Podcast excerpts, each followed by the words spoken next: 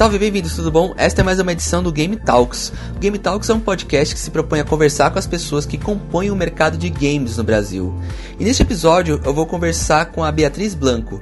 A Bia é professora, jornalista e pesquisadora, ela é mestre em artes visuais pela Unicamp, bacharel em comunicação social também pela Unicamp. Já atuou como designer, como infografista, como colaboradora de revistas digitais e é e editora do site Minas Nerds. Atualmente ela é colunista, professora e repórter do site especializado em games Bonus Stage. Qual é o contexto que eu trouxe a Bia para conversar nesse episódio? Muitos de vocês foram impactados pela tragédia terrível que a gente teve em Suzano, dos meninos mortos por conta daquele atentado terrível. E muito disso acarretou de alguns comentários que acabaram culpabilizando os videogames novamente. A gente voltou para essa discussão dos videogames serem culpados pela violência dos mais jovens e tudo mais. A área de pesquisa da Bia é justamente sobre essa correlação e como que ela deve ser feita entre videogames e o cenário de violência, especialmente falando de, de jovens, especialmente as comunidades, as comunidades online. Então o papo vai ser bastante sobre isso. A Bia manda muito bem, ela explica muito bem essa questão. E eu espero que vocês aproveitem esse episódio, assim como vocês podem ter aproveitado todos os outros três episódios que a gente já publicou. Já falei com o Gui Camargo sobre a questão do perfil do gamer brasileiro. Falei com o Léo de Biase sobre o desenvolvimento dos esportes no Brasil e falei com a Cláudia Vaciloto sobre a questão dos games para autoconhecimento. Volta lá e ouve todos eles, depois me volta aqui e me diz o que achou. E se você curtiu esse episódio, se você curtiu o Game Talks, não esquece de deixar um review e dar umas 5 estrelas pra gente lá no iTunes, porque a gente tá precisando ser um pouquinho mais conhecido pela galera, porque o projeto tá ficando bem legal, tá bom? Sem mais delongas, a gente vai falar agora com a Bia Blanco sobre essa questão dos videogames e a violência.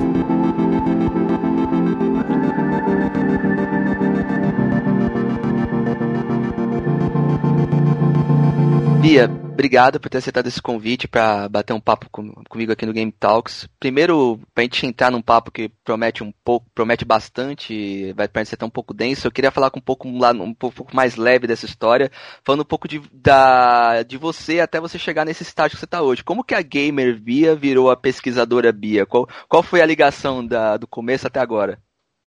Tá, vamos lá. Primeiro, obrigada pelo convite, também fico super feliz de falar sobre a minha pesquisa com as pessoas. Eu sempre gostei muito, né, de jogar videogame. Eu jogo desde muito novinha. Minha família toda joga videogame. Meu pai jogava, minha mãe joga bastante até hoje, né? Meus irmãos também. Então eu cresci numa casa em que todo mundo jogava muito. Eu sempre gostei muito de desenho, ao mesmo tempo que eu gostava muito de narrativas e coisas assim, e filmes e mídia em geral, ler, eu sempre li muito. E aí quando eu fui escolher minha carreira, né, eu quis pegar uma coisa que juntasse tudo isso. E eu entrei na faculdade, eu estudei mediologia na Unicamp, é um curso de estudo de mídias, né, com ênfase uhum. aí em audiovisual e digital. E eu tinha muita certeza de que eu ia ser cineasta, porque eu adorava ver filmes, consumir filmes. Eu nunca cogitei trabalhar com games porque me parecia uma coisa tão distante, sabe? Uhum. A gente não via falar tanto de uma indústria de games no Brasil, assim, me parecia uma coisa muito impossível. Sim, Mas, acho que era outro eu... cenário também, né? Era outro cenário, né? Eu entrei na faculdade em 2006. Uhum. Então, mas eu, o cinema parecia uma coisa mais acessível, e aí eu entrei muito querendo fazer filmes. E eu odiei fazer filmes logo. a primeira vez que eu estive num set, eu odiei com todas as forças do meu ser, assim. Mas você chegou a trabalhar então com o cinema de fato? Eu cheguei a ter experiência disso nas aulas, né? Mas sim, eu trabalhei com cinema. Meu primeiro estágio foi com cinema de animação. Aí ah, eu me tá. direcionei um pouco mais para isso. Como eu vi que eu odiava estar no set de filmagens tradicional, né? Na, na faculdade eu vi isso. Era um esquema de trabalho que não me agradava. Eu sempre fui uma pessoa muito introspectiva. E estar tá trabalhando numa equipe com essa dinâmica era uma coisa muito cansativa para mim. Mas uhum. por outro lado, eu comecei a desenhar cada vez mais e aí desenvolver uns joguinhos em Flash quando eu estava na faculdade. Fui trabalhar, estudei animação, né? Peguei todas as eletivas de animação possível. Eu era uma aluna muito aplicada.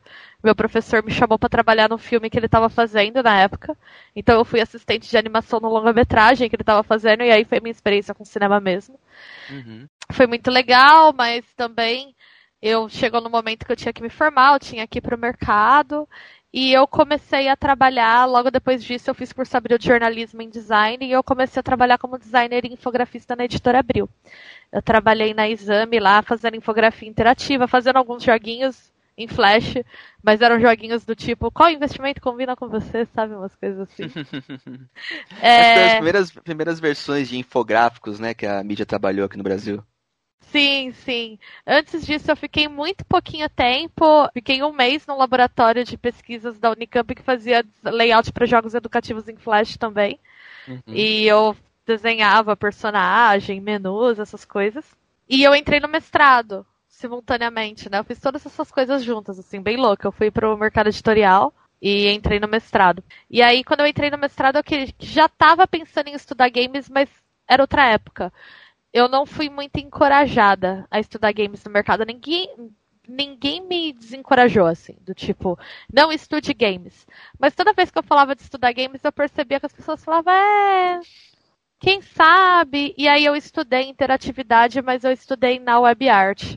Meu mestrado uhum. foi sobre mecânicas de expressão de sentimentos por meio da interatividade na web art no Brasil. Fiz uma pesquisa do histórico da web art, dei toda uma volta para falar de interação, mas não falei de games, né? E quando eu terminei o mestrado, eu comecei muito despretensiosamente a escrever em blogs de games, assim. Do tipo, ah, eu gosto disso, vou começar a escrever sobre.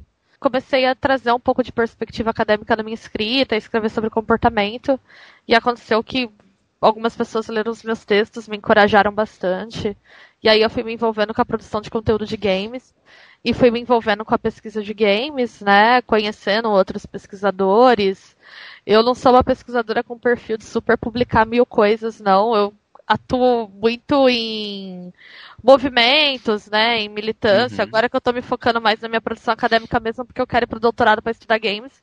E aí no momento eu estou montando meu projeto aí para tentar bem baseado na questão de games e comportamento e na verdade o que eu estou estudando são dinâmicas de é, representação de empatia e trauma no game design e disso eu estou direcionando na questão de gênero, né? De traumas relacionados a gênero. Aí com isso, com essa produção e leitura, eu estou tendo bastante contato com essas questões de violência, porque elas acabam perspassando aí a questão do trauma. E no momento eu acabei de organizar um livro junto com um super parceiro que eu tenho, que é o Lucas Goulart, que é doutor em psicologia da URGS, né, em psicologia social, e é um cara que estuda games no contexto LGBT. E com também com a Júlia como editora, né? A Júlia é ela é doutora em artes na Unicamp, também estudando games e trabalha aí com produção de jogos, desenvolvimento. Então tá sendo uma experiência bem legal, assim. E é isso legal. que eu faço. Essa questão da empatia provavelmente vai ser o. Provavelmente deve ser boa parte do seu doutorado, então, imagino.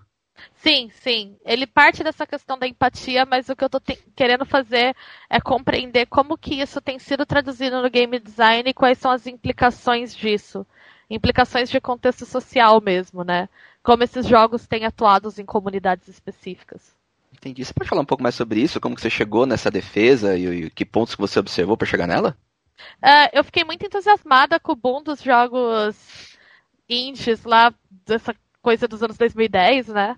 Que uhum. começaram a trazer alguns assuntos que a gente não via nesse videogame mainstream tradicional, né? Que muitas vezes fica bastante limitado aí, até por questões de mercado mesmo. Então eu comecei a me interessar muito pelos jogos da cena queer americana, que alguns deles falam sobre experiências autobiográficas de você ser uma pessoa LGBT no mundo e lidar com as tensões disso. E aí, como esses jogos eles partem de uma tradução de sentimentos né, muito pessoais em dinâmicas de game design, é, a crítica começou a chamar eles de jogos empáticos, né? Houve uhum. essa apropriação e houve um movimento assim, uma rejeição da própria cena a esse termo, porque dizi eles diziam que chamar esses jogos de jogos empáticos seria uma forma de você tentar reduzir toda a complexidade da experiência que eles estavam tentando trazer para o jogo para uma questão de ah, se eu jogar isso aqui eu vou saber como essas pessoas se sentem e isso é uma simplificação enorme, né? Não faz o menor sentido. Mas eu me aproximei desse tema porque eu tinha um grande entusiasmo, eu realmente tinha essa crença um pouquinho ingênua de que esses jogos iam ajudar a mudar o mundo. E aí eu fui começar a estudar isso, escrever sobre isso. E hoje eu já percebo que esses jogos são extremamente importantes, eles refletem uma mudança muito grande no videogame, mas que a gente também não pode olhar com esse olhar ingênuo, que a gente tem que fazer um esforço para contextualizar os jogos em cenários maiores e em dinâmicas sociais mais importantes, assim. Legal. Quando você fala de empatia em jogos, uh, eu fiquei pensando agora, tentando, tentando lembrar de algum título desses mainstream mesmo que tivesse alguma coisa dessa carga.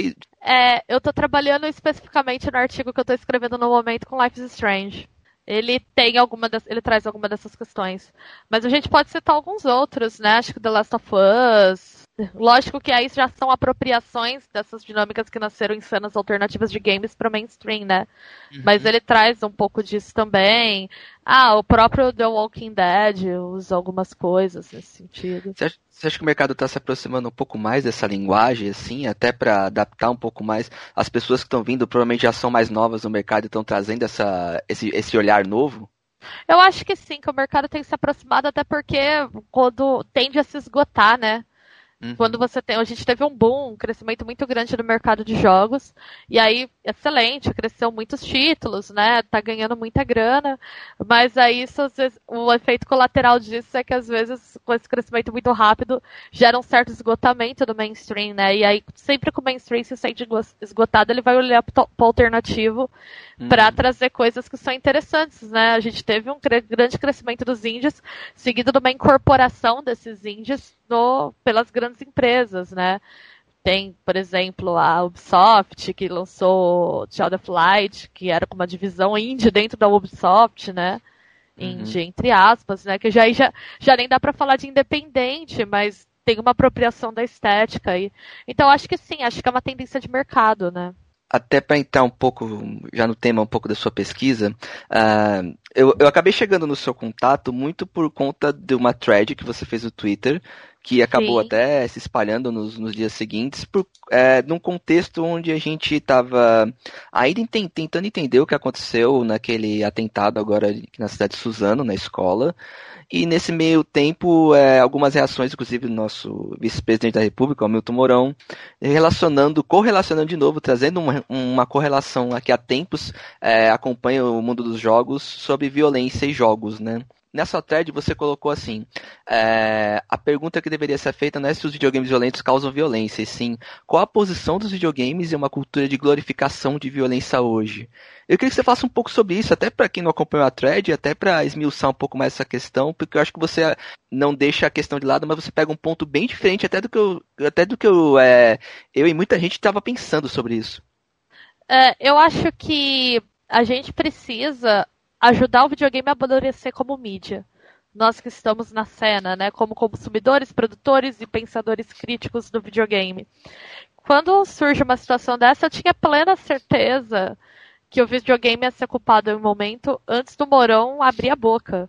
Primeiro porque os jovens que fizeram esse massacre, eles estão numa faixa etária em que era praticamente impossível eles não terem nenhum contato com videogame, né? Eles uhum. iam ter.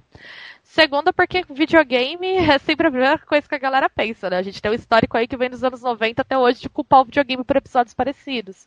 Uhum. Então, pra mim, na hora que aconteceu, eu falei, daqui a pouco começa a falar de videogame, não demorou nada para que isso acontecesse. E aí, nesse momento, eu quis trazer esse debate porque eu acho que é muito complicado que o, o, debate sobre violência e videogame na nossa sociedade ele seja puramente reativo. A gente não tem uma conversa significativa sobre videogame e violência no nosso dia a dia. A gente só tem reagindo a esse tipo de acontecimento e a esse tipo de acusação, né? Uhum. Então, e aí, lógico, como a, existe um ataque aí que é feito por parte da mídia, numa pegada muito sensacionalista, né? De dizer do senso comum, de dizer, ah não, videogame causa violência, a única reação possível da comunidade é negar enfaticamente, né? Não causa. E não está uhum. errado, de fato, não há uma relação de causa e efeito entre qualquer mídia e massacres e violência, né? É uhum. É impossível você delimitar essa relação, ela não é cientificamente séria. Qualquer pesquisa que tentar fazer isso vai falhar né? Não vai falhar, vai dar que não, não tem relação, porque não tem. Então eu acho um total absurdo que a gente discuta isso. Porém, eu acho que a gente pode propor uma discussão mais produtiva sobre a relação entre violência e videogame. Porque é fato que os videogames eles trazem questões da violência no conteúdo deles, né? E é fato de que algumas comunidades altamente violentas, algumas comunidades online, né, que acabaram vindo à tona aí com esse episódio, elas têm entre um dos seus fatores de sociabilidade o videogame. Então eu vejo o videogame como um grande agregador de sociabilidade entre jovens, né? É uma mídia de alto consumo entre jovens, talvez a um índice mais alto de consumo, não sei, eu teria que ver esse dado. Mas é uma mídia de alto consumo entre jovens, que tem um potencial de gerar comunidades muito grandes e comunidades extremamente positivas, mas comunidades extremamente negativas. E aí, quando eu falo de olhar a posição do videogame, é isso. Nessas comunidades negativas, nessa cultura de violência que a gente possa estar vivendo. E o que eu chamo de cultura de violência não quer dizer que a cultura incentiva a violência ou premia a violência, mas é que existem fantasias de violência na nossa cultura é, que são colocadas como bastante heróicas, né? Aquela coisa do tipo, eu reajo violentamente contra uma coisa que foi feita a mim, e isso é uma maneira de restaurar minha dignidade, vamos assim dizer, né? Você tem uhum. inúmeras narrativas no cinema com isso. Eu sou fã de filme de brucutu dos anos 80, eu adoro um comando para matar, Exterminador Futuro. E eles uhum. todos trazem né, essa violência heróica, por assim dizer, né? E é um mecanismo de elaboração que a gente tem da, da violência que existe em todo mundo, como qualquer outro. Mas aí o videogame ele também está dialogando com essas mídias e ele está dialogando com esses contextos. E eu acho que em vez da gente ficar nesse debate bobo, superficial, sensacionalista, talvez a gente devesse agora como comunidade olhar para o lugar do videogame nesses contextos e aí produzir um debate mais maduro, com mais condição de ter uma coisa produtiva dentro dele que não seja um proibicionismo moralista ou uma acusação superficial, sabe? É, e ouvindo você falar, eu, eu acho que isso se dirige especialmente às, a algumas comunidades online que tornam esse consumo, é como você falou, um, um, ato heróico, mas um ato heróico do ponto de vista mais pessoal, mais é, do, alimentar o ego, né, vamos dizer assim. A, vi, a violência se torna um, um, ponto de satisfação e um ponto de, de, sobre, de se sobressair no meio daquela comunidade do ponto de vista de consumir aquilo de uma forma diferente. Não sei se eu estou fazendo é, explicar bem, mas eu acho que tem a ver com a questão do comportamento dessa galera é, do ponto de vista de marcar território mesmo, né? Talvez. É, sim, eu acho que é exatamente isso, né? Muita gente que pesquisa videogame cultura fala que a identidade gamer, né, por assim dizer, ela é muito focada numa oposição entre insiders e outsiders, né? Então, uhum. quem está dentro da cultura é um insider e existe uma certa questão de superioridade, né? Se eu sou um gamer, eu sou superior aos não gamers, entende? Sim, Pelo é, boa, boa, boa, boa, parte das culturas são assim, até quem faz hambúrguer hoje é assim. Pois é, eu cresci no metal, né? Então. pois é. Poxa, metal tem esse problema também. Eu brinco bastante que eu gosto muito do metal, de ouvir metal, mas que as cenas de metal são bem complicadas de frequentar por conta disso, né? Uhum. Chega um uma idade que você já não tem mais ânimo para esse tipo de confronto constante. E eu acho que uma coisa que alimenta muito essa postura reativa e bastante excludente da comunidade gamer, que pode, em alguns casos, e aí tem que tomar muito cuidado para generalizar, em alguns casos muito específicos, aliados a uma outra série de questões de contexto sociocultural, resultar em grupos violentos, mas eu acho que o lance da, da, gente ter que ficar reagindo tanto a esse tipo de acusação até hoje ajuda, sabe? Porque o debate, ele nunca é uma conversa uhum. em torno do que, poxa, o que, que é o videogame hoje? Como a gente pode pensar o videogame? O que, que dá para melhorar, o que, que não dá? É uma briga entre lados que, que um quer ganhar, sabe? Uhum. É a famosa polarização, né?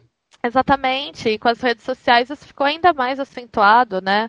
Eu acho, eu defendi bastante videogame lá na thread que eu fiz no Twitter, e mesmo assim eu fui bastante xingada por muita gente que achou que eu estava acusando os gamers de ser assassinos. E aí eu teria que estar tá me acusando, porque eu jogo diariamente. E jogo uhum. muito jogo violento e consumo muito conteúdo violento, eu acho que a questão não é essa. Inclusive eu li alguns artigos que você escreveu. Qual foi a história do Night Trap, se eu não me engano? Sim. A história do Night Trap, que tem um pouco desse, desse, desse ponto do cara.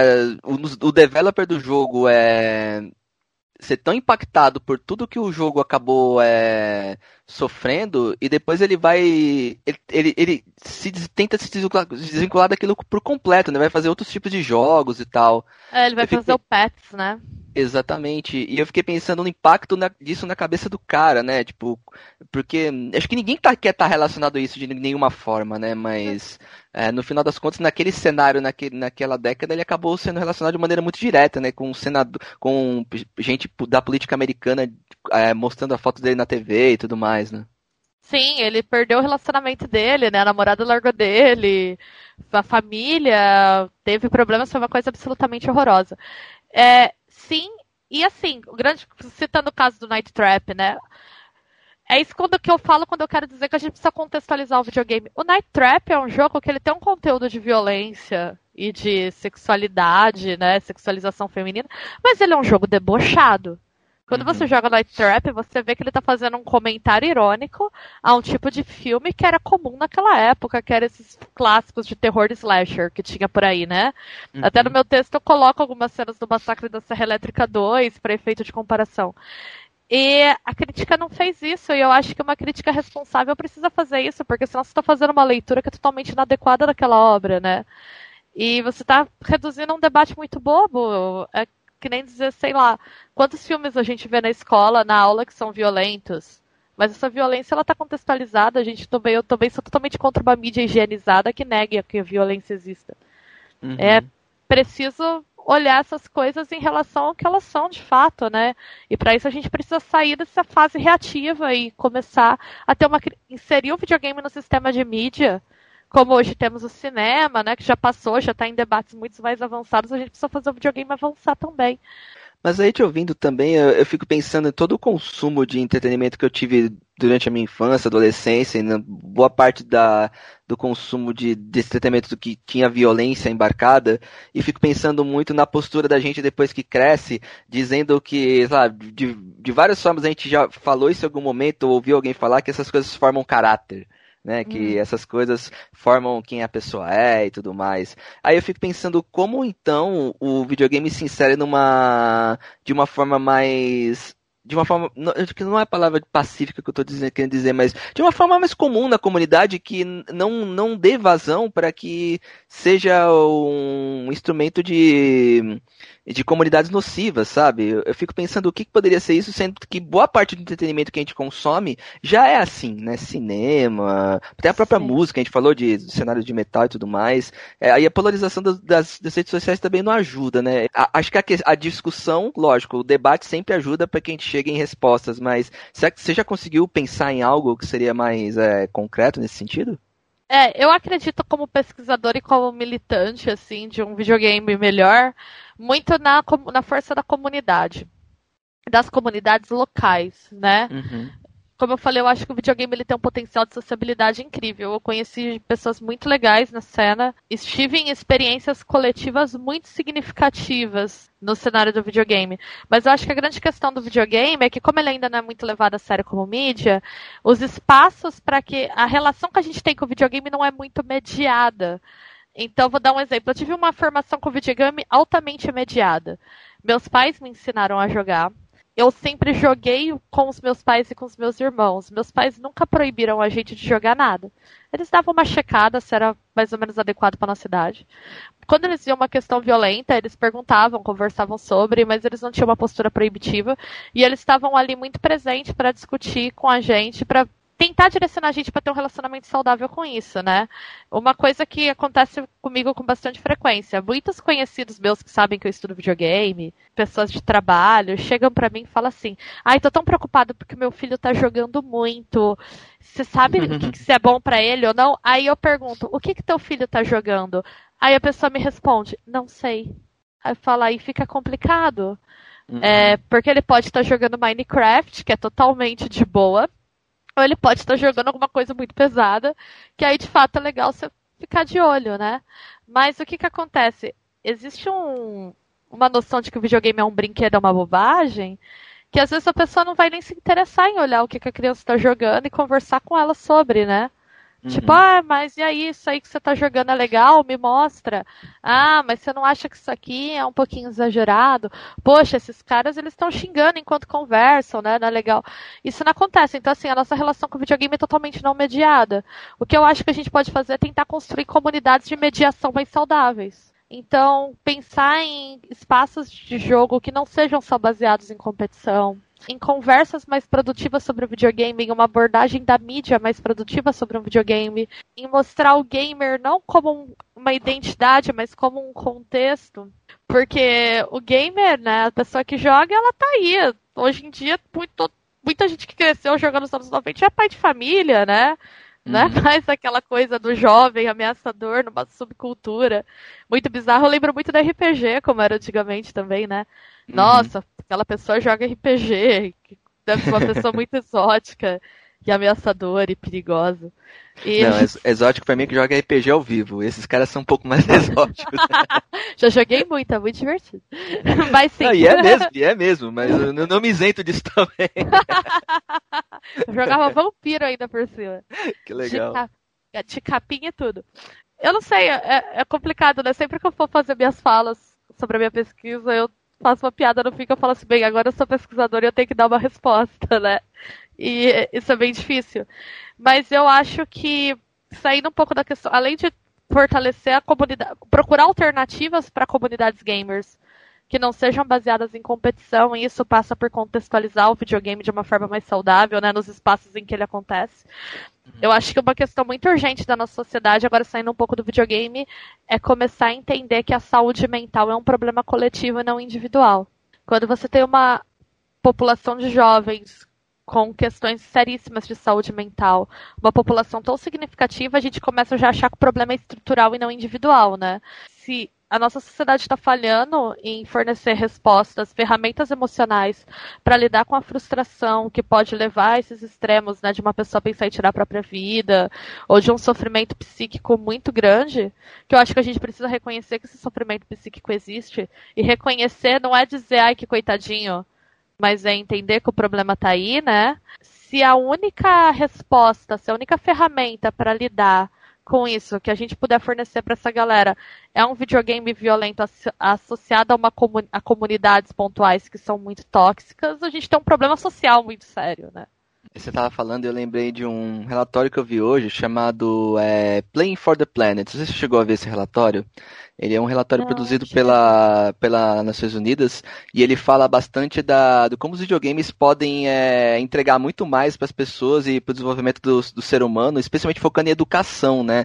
Como o videogame pode ser uma baita de uma ferramenta de, edu, de educar, especialmente pensando em público jovem, assim, que é o público já está nascendo intimamente ligado a games e para eles vai ser uma ferramenta de educação fortíssima, né? Talvez esse possa ser um grande diferencial de, de melhorar o impacto dessas comunidades, é talvez é, esse, esse impacto educativo dos jogos desde cedo, né? Sim, eu acho que a gente precisa ter uma responsabilização coletiva pelo videogame.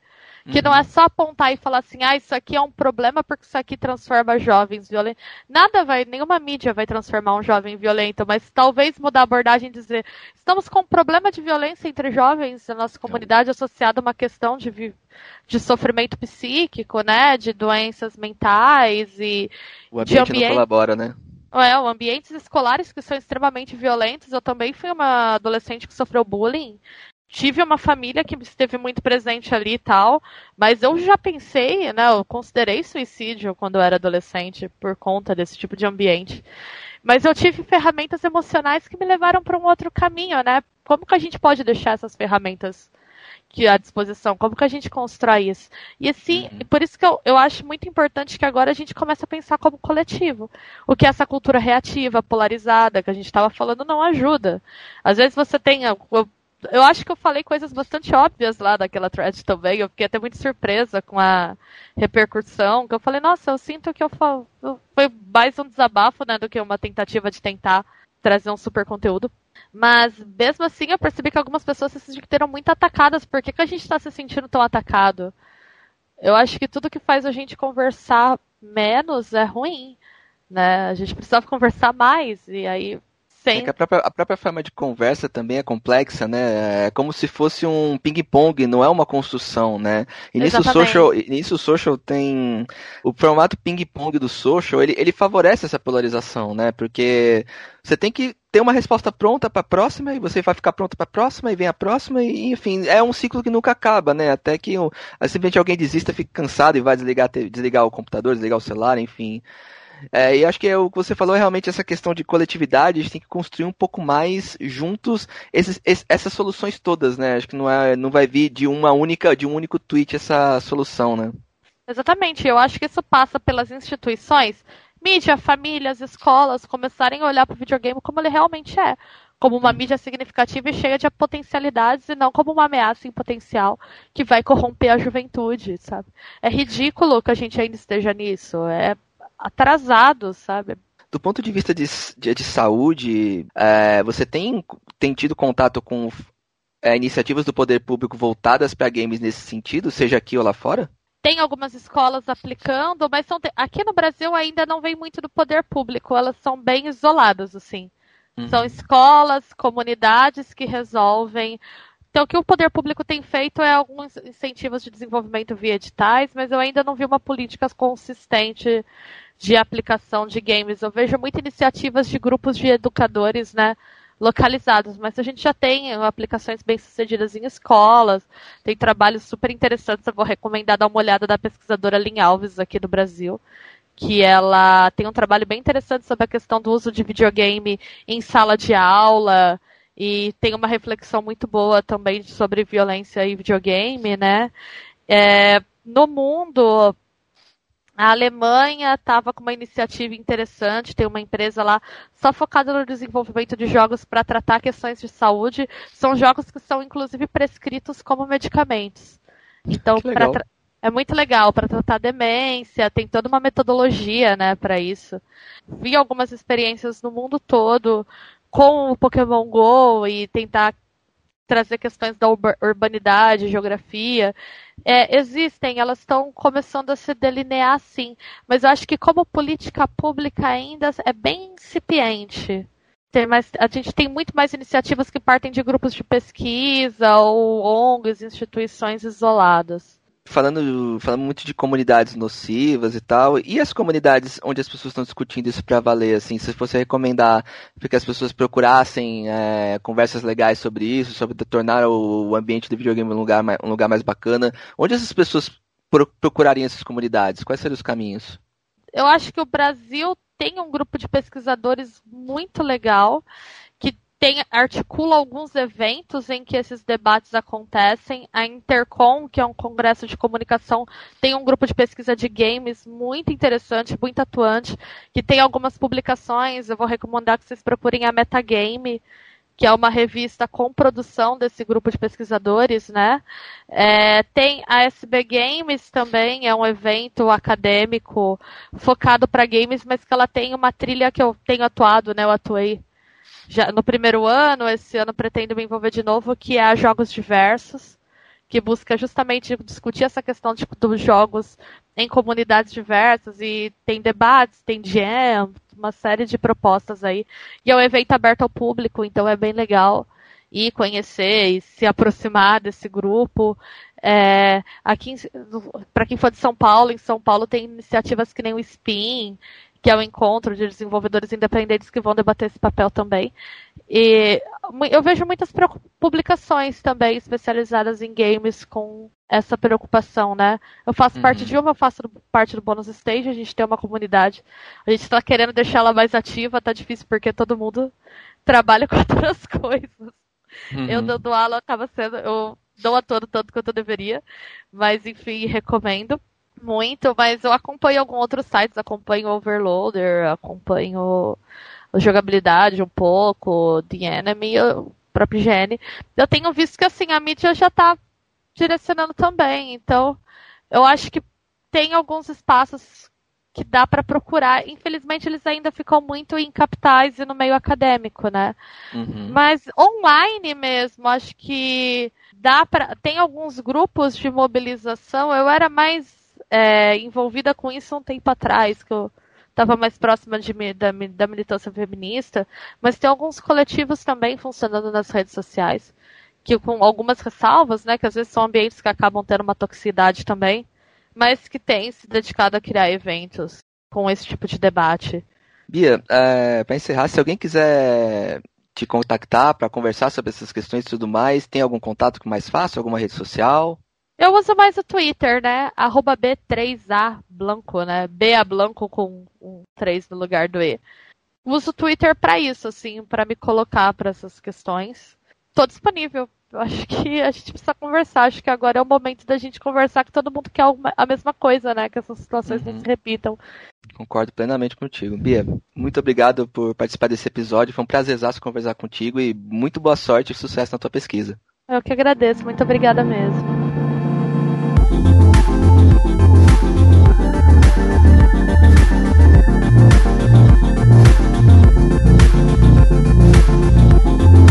Você acabou de ouvir mais uma edição do Game Talks. O Game Talks é produzido, gravado e editado por mim, Anderson Costa.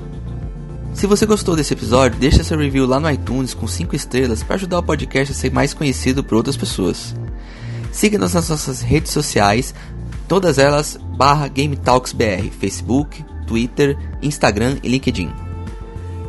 Se puder, apoie também o projeto Game Talks lá no Catarse, catarse.me barra Game Talks. A partir de R$ reais por mês você ajuda o podcast a ficar um pouco melhor tecnologicamente. Também tem no Game Talks um monte de sugestão de leitura sobre o mercado de games. Basta ir em gametalks.firesite.fm e lá no menu do site tem uma parte com dicas de leitura, que tem vários livros legais sobre o mercado de games como um todo, seja aqui ou seja lá fora. Mande também suas sugestões, elogios, críticas sobre esse episódio sobre qualquer um outro para meu e-mail anderson@gametalks.co. Fique à vontade para falar o que você quiser sobre Game Talks e para compartilhar esse episódio e todos os outros com quem você quiser. Ficamos por aqui e até o próximo episódio. Valeu!